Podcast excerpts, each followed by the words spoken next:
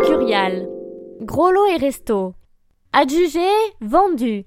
Reliques, joaillerie, horlogerie, œuvres d'art, l'ancien hôtel particulier Marcel Dassault est devenu en 2002 la première maison française de vente aux enchères, où les estimations commencent parfois à seulement 20 euros.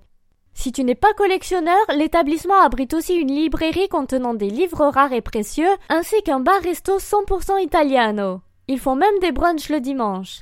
C'est l'idéal pour éviter l'afflux touristique des champs. Buzzy Tip.